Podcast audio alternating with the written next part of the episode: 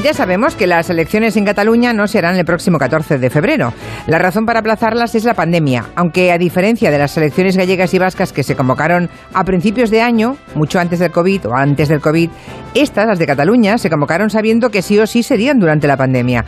Hay quien cree que precisamente por razones sanitarias y económicas, Cataluña merece de una puñetera vez un gobierno que gobierne y no este ejecutivo en descomposición que los ciudadanos soportan desde hace muchos meses. En fin, nadie cree que la razón para el aplazamiento sea sanitaria, pero desde luego como coartada es difícil de combatir. Lo que no se aplaza